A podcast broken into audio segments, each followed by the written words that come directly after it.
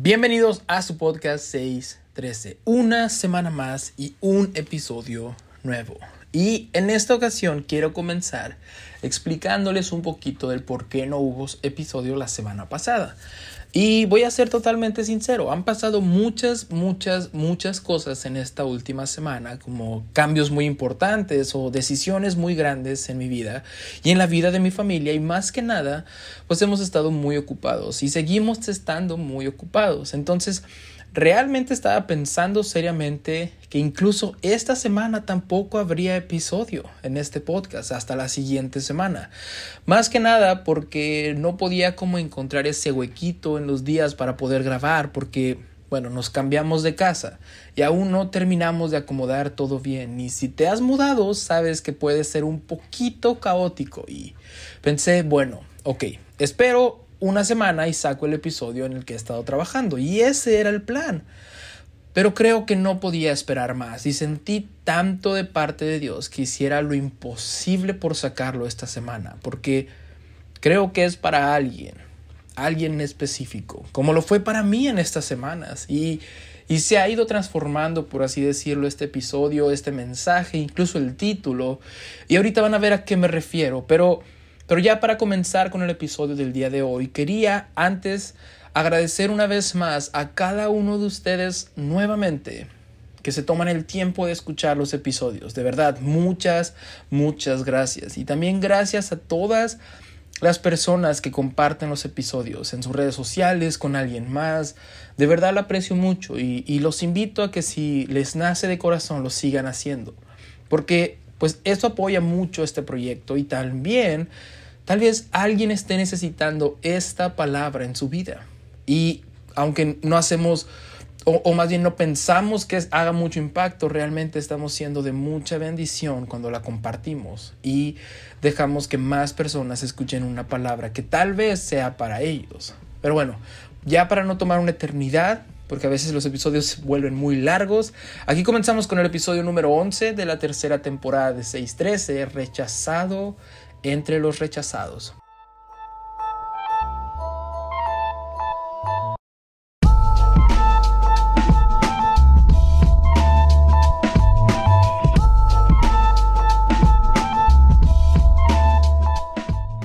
Estoy muy emocionado por este episodio pero al mismo tiempo muy nervioso, si les soy sincero.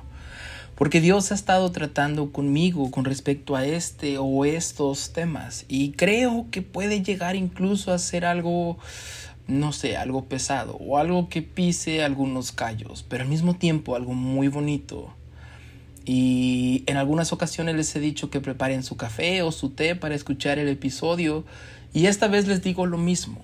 Preparen su café, preparen su, té, preparen su agua, no sé lo que quieran tomar, pero también, si pueden, preparen su Biblia, porque vamos a estar leyendo bastante, bastante de, porciones bíblicas. Y, y, algo que emociona muchísimo de todo esto es que vamos a estar conectando historias que aparentemente no tienen nada en común.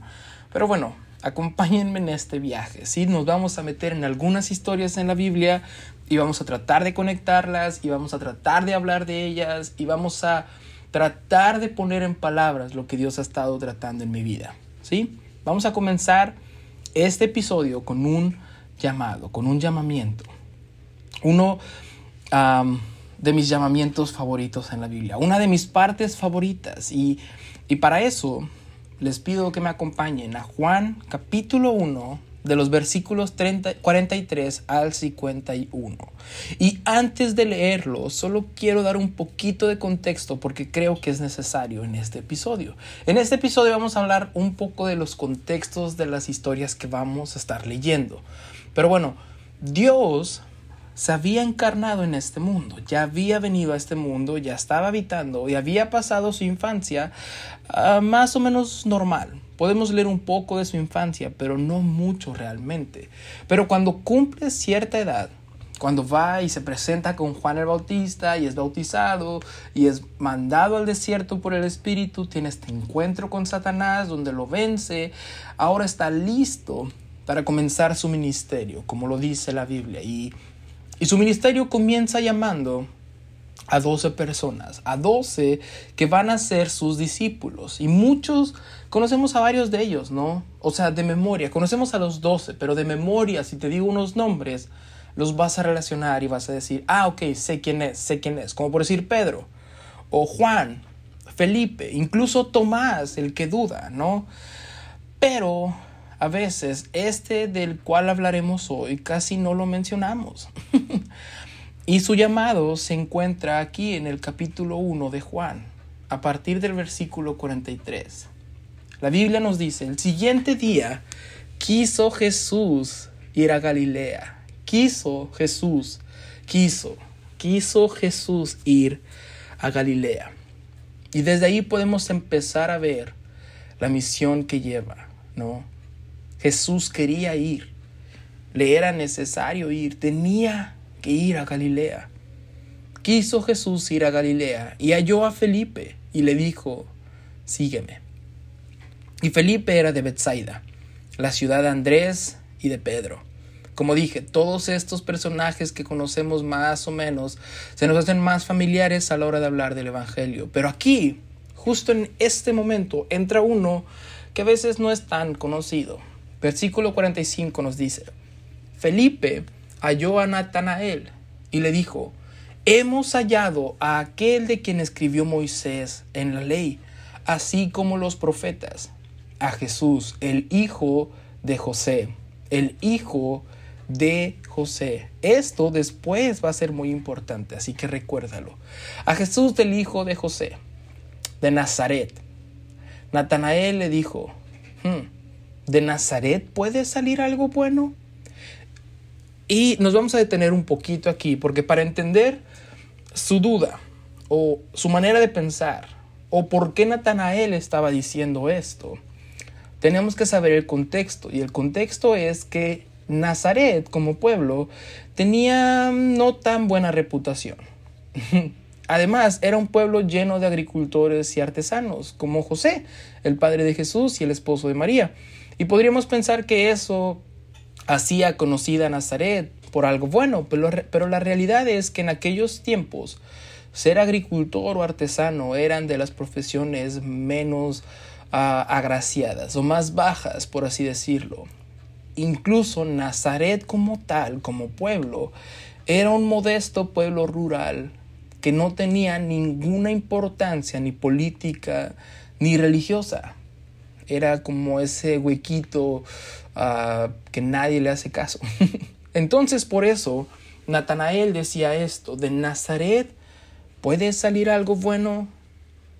Y le dijo Felipe, ven y ve. Cuando Jesús vio a Natanael que se le acercaba, dijo de él, cuando Jesús vio a Natanael que se le acercaba, vio a Natanael y le dijo, he aquí un verdadero israelita en quien no hay engaño. Hmm. ¿Cómo sabía esto Jesús de Natanael? ¿No? Le dijo Natanael, ¿de dónde me conoces? Y respondió Jesús y le dijo, antes, antes que Felipe te llamara, cuando estabas debajo de la higuera, te vi. Respondió Natanael y le dijo, Rabí, hmm. Rabí, tú eres el Hijo de Dios, tú eres el Rey de Israel. Hmm, espera, hay que esperar un momento aquí.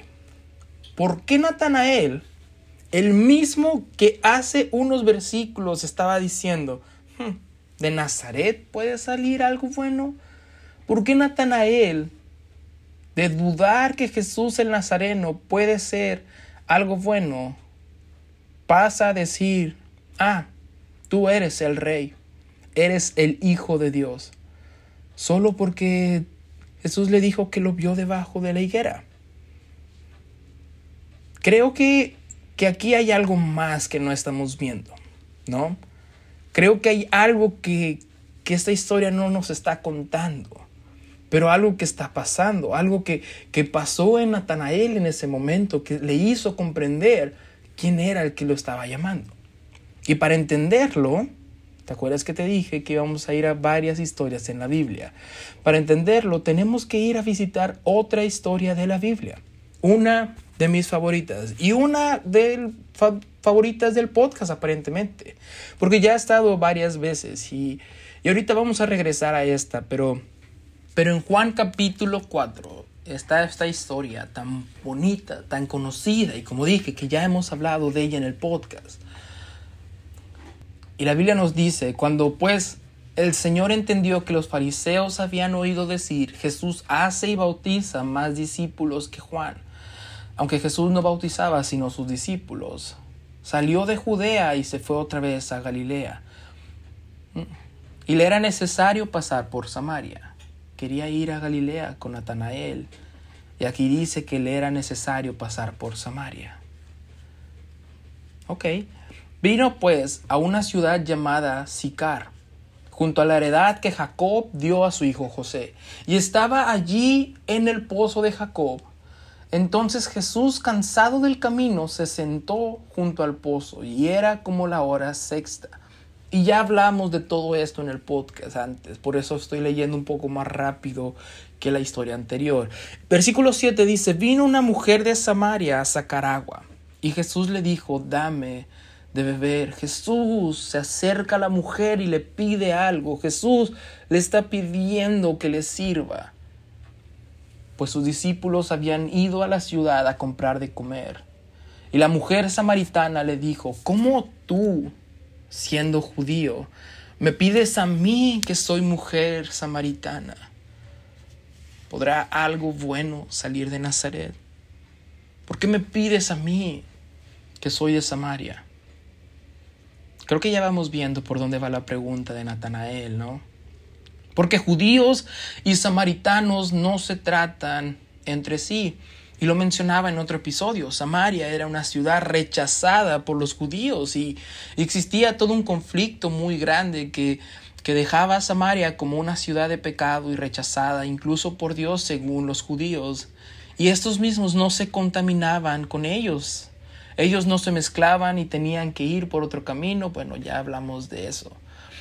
Y respondió Jesús y le dijo, si conocieras el don de Dios, ¿y quién es el que te dice, dame de beber? Tú le pedirías y él te daría agua viva. La mujer le dijo, Señor, no tienes con qué sacarla, y el pozo es hondo. ¿De dónde pues tienes el agua viva? ¿Acaso eres tú mayor que nuestro padre Jacob, que nos dio este pozo del cual bebieron él, sus hijos y sus ganados? Porque ves, la mujer no era tan diferente de Natanael. Tenía dudas, tenía preguntas, tenía cuestionamientos que hacerle a Jesús.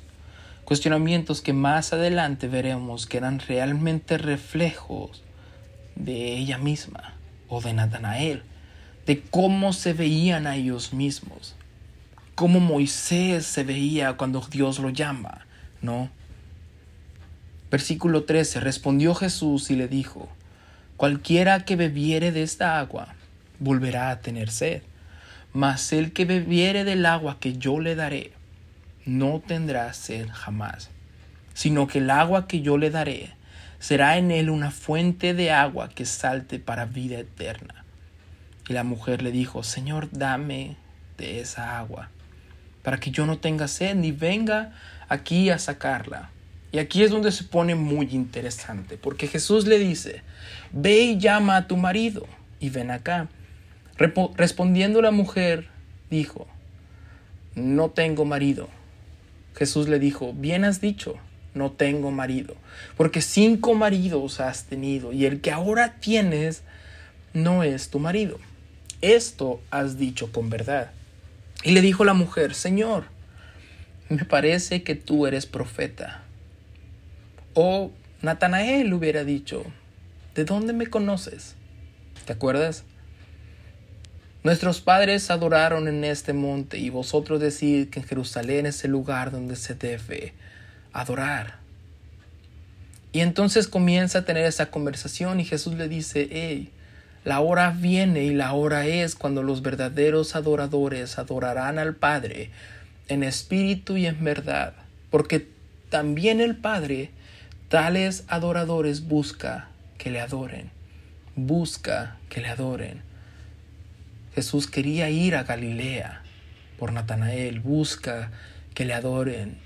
A Jesús le era necesario pasar por Samaria, busca adoradores. Dios es espíritu y los que le adoran en espíritu y en verdad es necesario que adoren. Y le dijo la mujer, sé que ha de venir el Mesías, llamado el Cristo. Cuando Él venga nos declarará todas las cosas. Y Jesús le dijo, yo soy el que habla contigo.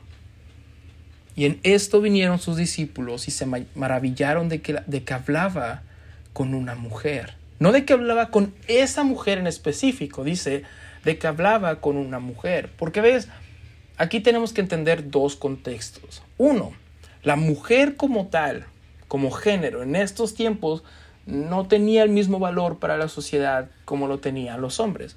La mujer se veía como algo demasiado inferior y los discípulos ya habían aceptado a Jesús como su Mesías, pero también como su rabí, como su maestro.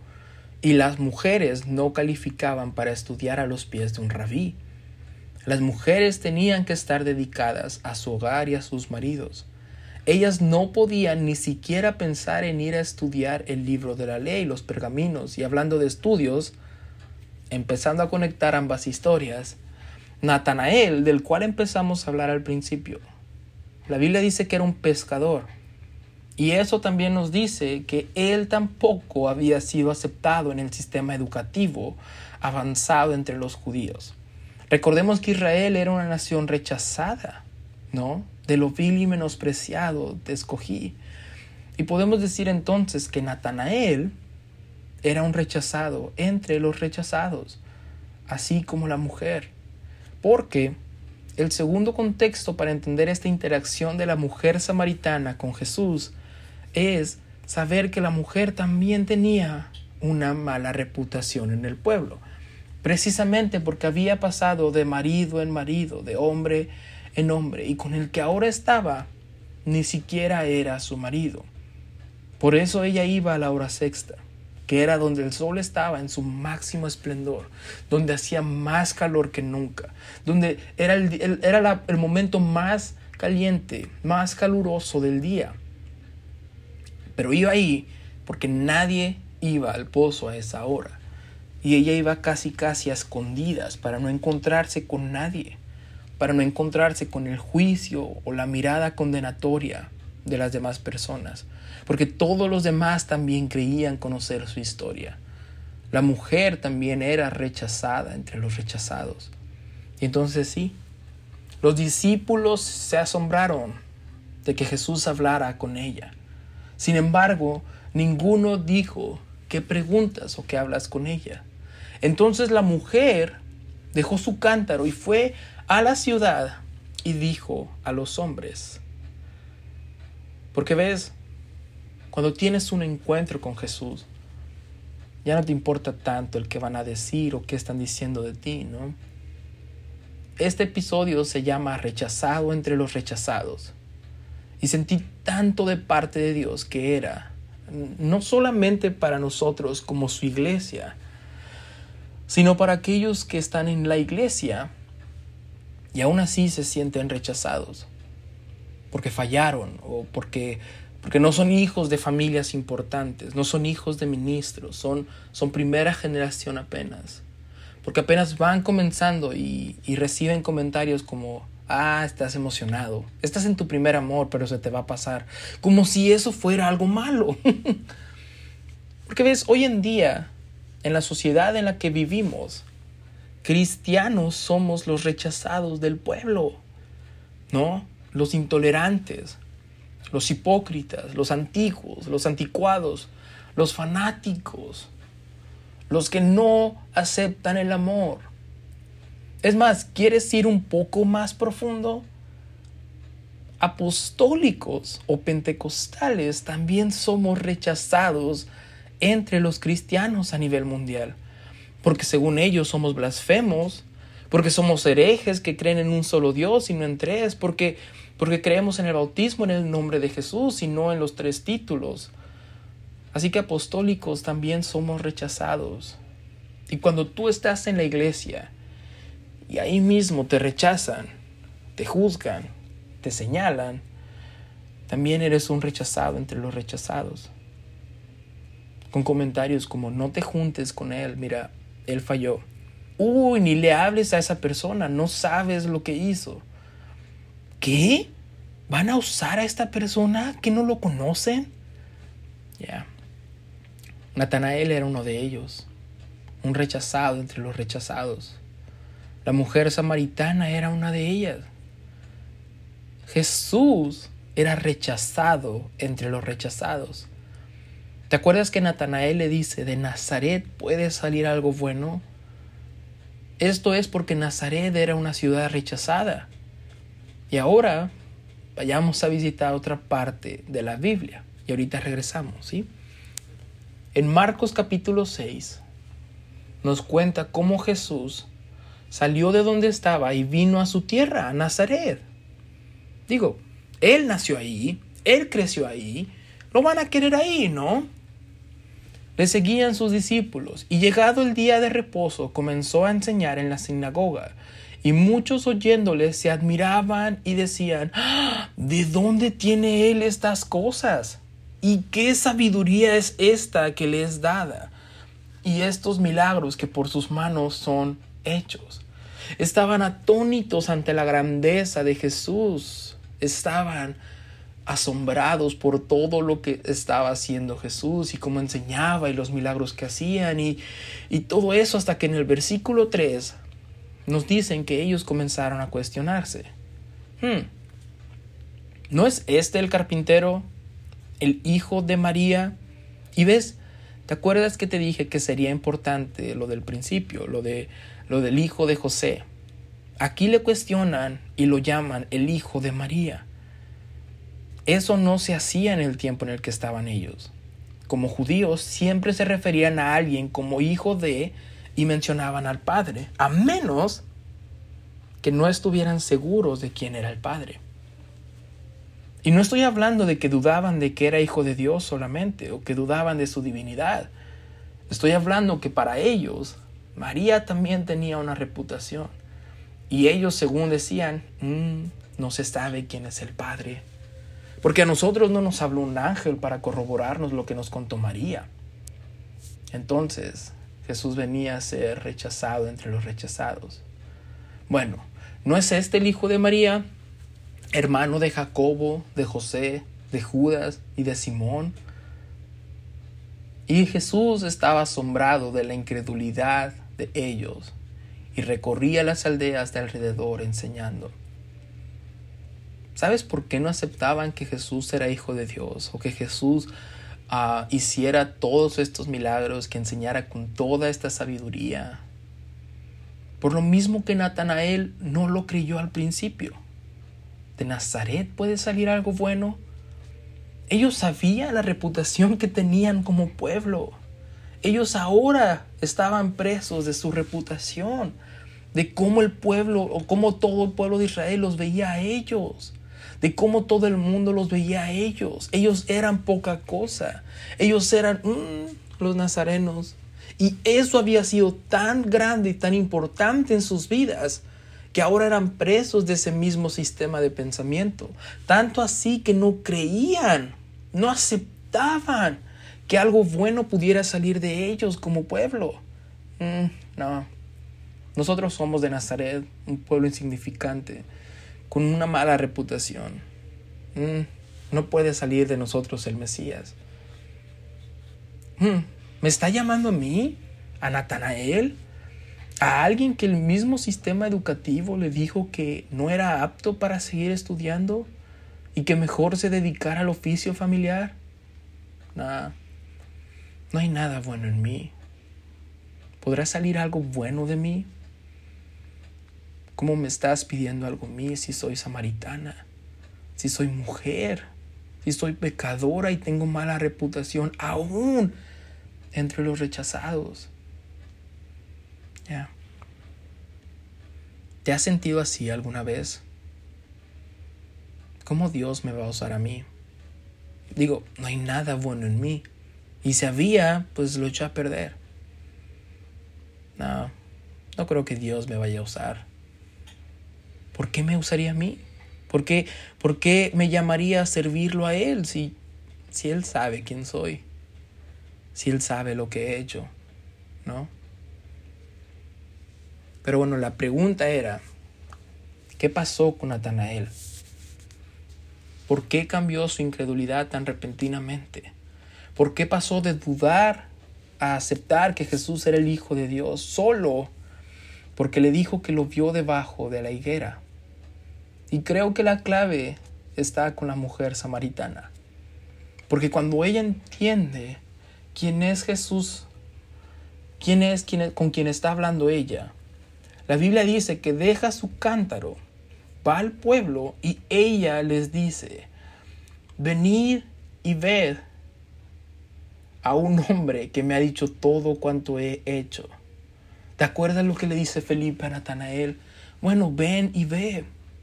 La mujer le dice, venid y ved a un hombre que me ha dicho todo cuanto he hecho. ¿No será este el Cristo? Todo lo que he hecho.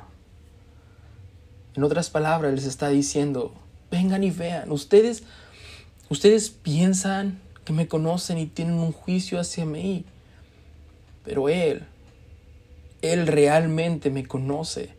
Él realmente me ha visto aún en la peor condición de mi vida. Él ha visto todo cuanto he hecho y aún así no me juzgó. Aún así vino a buscarme le era necesario encontrarse conmigo. Y por eso vino a este pueblo. Y creo que Natanael también supo esto cuando Jesús le dijo, debajo de la higuera yo te vi. Porque él entendió que no hablaba de ese momento solamente. Creo que entendió quién era y en su mirada podía ver lo que realmente estaba diciendo. Y lo que realmente le estaba diciendo era yo te he visto. Natanael, yo sé quién eres. Yo he visto cómo fallabas, he visto cómo te rechazaban, he visto todas esas dudas que tú mismo tienes sobre ti. He visto cómo tú mismo no crees que puede haber algo bueno en ti. He visto cómo tu pasado te ha hecho cuestionar si, si tú vales la pena hoy en día. No estaba hablando solamente de la higuera, porque ves, incluso si estuviera hablando de la higuera de ese momento, Natanael ya había fallado el examen, ¿no? O sea, Natanael ya había rechazado su llamado porque había dudado de Dios en la higuera. Pero más bien Dios le estaba diciendo, desde que estabas en el vientre de tu madre te conocí y antes de nacer ya te había visto y te he llamado ahora con un propósito veo algo que tú no ves en ti mismo. Mm. Y creo que Dios quiere decirle eso a alguien en este momento. Tal vez, tal vez este episodio no es para ti, que tú digas, ya no me está gustando este episodio. Pero es para alguien que Dios quiere decirle, desde que estabas en el vientre de tu madre, te conoció Dios. Y antes de haber nacido ya te había visto. Y te ha llamado con un propósito, porque Él ve algo que tú no ves en ti mismo. Y Natanael entendió que aún debajo de la higuera, dudando de que Jesús era el Mesías, dudando de su divinidad, dudando de su llamado, Jesús aún lo estaba llamando y lo estaba afirmando. Porque con la mujer podemos decir que Jesús había visto todos sus errores y aún así fue a buscarla. Con Natanael podemos decir que Jesús había visto todos sus fallos y aún así fue a llamarlo para seguirlo. Y aquí podría terminar este episodio diciendo que, que existe alguien que ha visto todo lo que has hecho, todos los errores que has cometido, todas las dudas que has tenido, todo lo que tú te cuestionas sobre ti mismo, todas tus heridas, todas tus, tus cicatrices, todo el dolor que has pasado por ser rechazado y aún así ha venido a buscarte. Y no solamente vino a buscarte, perdonarte, amarte y sanarte, sino que además viene a llamarte para su obra. Porque, porque aunque pienses que no hay nada bueno que pueda salir de ti, Él ha puesto demasiado en ti que aún no puedes ver. Porque Jesús ve cosas que ni tú ni yo vemos en nosotros mismos. Porque Él nos formó desde que estábamos en el vientre de nuestra madre. Él nos vio. Toda la vida nos ha visto y aquí está. Aún cuando estábamos debajo de la higuera aún en nuestro peor error, Él nos ha visto y aquí está. Pero creo que hay alguien aquí, escuchando esto, que ya está dentro de la iglesia y que ya estaba en un ministerio, que ya había aceptado el llamado de Dios, ya había pasado por el proceso de que pasó la mujer samaritana de arrepentirse de sus pecados y seguir a Jesús, ya había pasado por el proceso que había pasado Natanael, de dudar un poquito, pero aceptar su llamado. Pero ahora, ahora volvió a fallar y rechazó el llamado. Porque ves, cuando pecamos estamos rechazando ese llamado. Estamos rechazando ser hijos de Dios. Estamos rechazando esta vida que Dios nos ha ofrecido. Estamos rechazando ser rechazados de la sociedad y es difícil. Es difícil aceptar ser los rechazados en esta sociedad, en esta cultura. A veces por eso caemos. No tanto porque nuestra carne nos lleve al placer, sino porque es difícil que toda una cultura, tal vez estás en tu salón de clases y eres el único cristiano y te cuesta no ir con la cultura. Te cuesta ser el rechazado de tu salón, de tu trabajo, de tu familia. Pedro, después de haber estado con Jesús, también le pesó. También rechazó ese llamado. No pudo con eso. Y con esto quiero terminar. Pedro, después de haber estado con Jesús, de haber caminado con Él, de haber servido a Él, después de haber dejado todo por Él, en el momento de la crucifixión de Jesús, Pedro está siendo cuestionado en su llamado.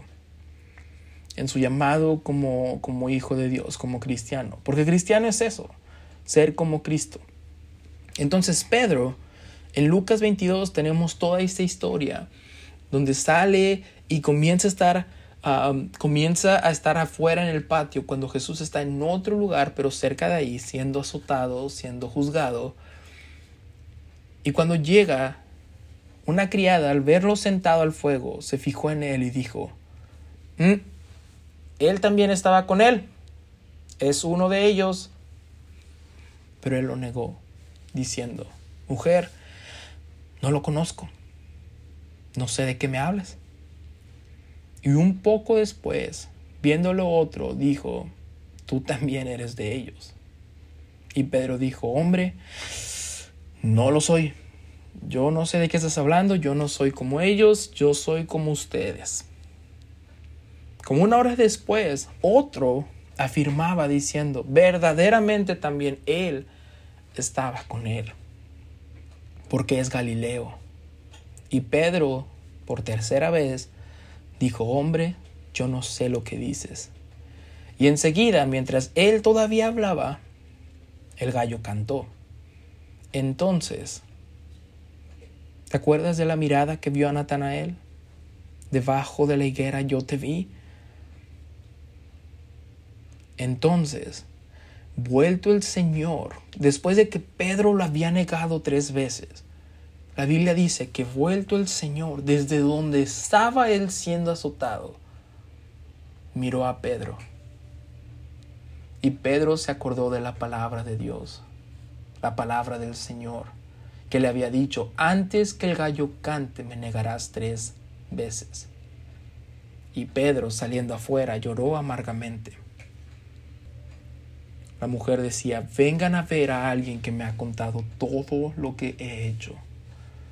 Porque Dios había visto todo lo que había hecho. Porque Dios ha visto todo lo que hemos hecho, aún en nuestra peor condición aun cuando rechazamos ser hijos de Él, aun cuando caemos en pecado. Suena fuerte, pero es la realidad, su mirada ha estado ahí. Y Pedro miró que el Señor lo estaba viendo cuando lo estaba rechazando, cuando estaba fallando, cuando le estaba diciendo, yo no conozco a ese que están crucificando. Yo nunca lo he visto. Pero entonces Pedro rechaza su llamado y, y, regresa a ser pescador, llora amargamente y deja todo lo que le había conocido en esos últimos tres años y vuelve a la pesca. Pero nuestro Dios es un Dios de amor. Nuestro Dios es un Dios de segundas, de terceras, de cuartas, de quintas, de sextas oportunidades.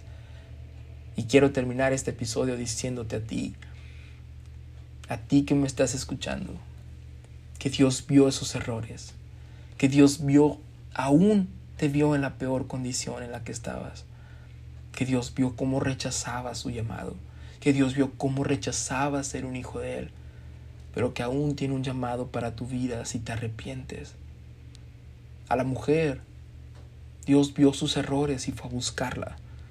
A Natanael, Dios vio sus deficiencias, sus dudas y aún así le dio un llamado.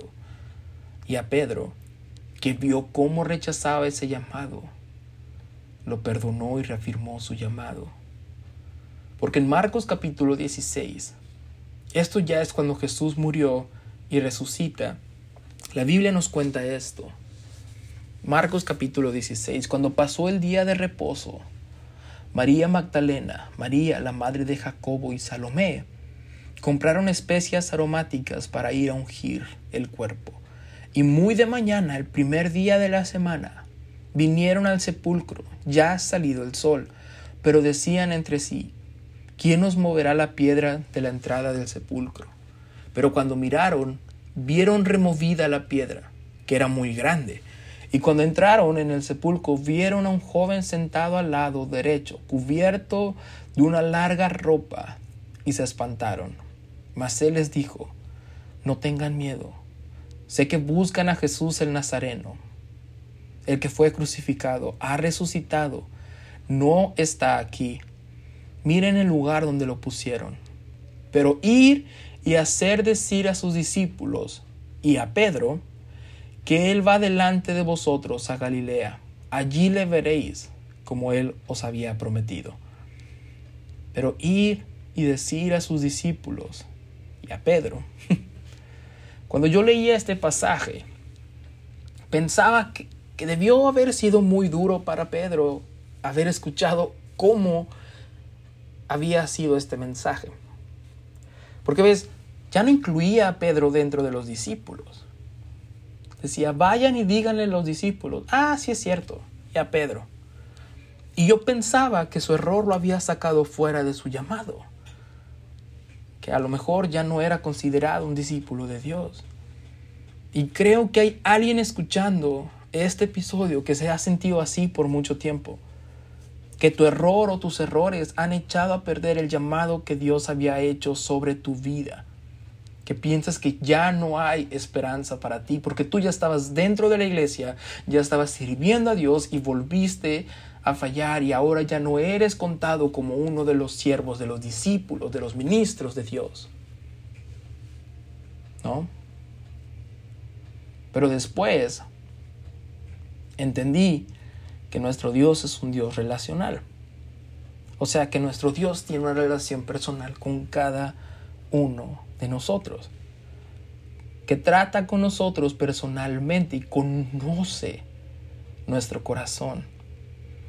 Y así como quería ir a Galilea porque había un hombre que había sido rechazado y sentía que no era suficiente, Natanael, o así como le fue necesario pasar por Samaria porque había una mujer que se escondía por vergüenza y sentía que ya no tenía esperanza. Así como había personas que eran rechazados entre los rechazados, así también, con ese mensaje que dio,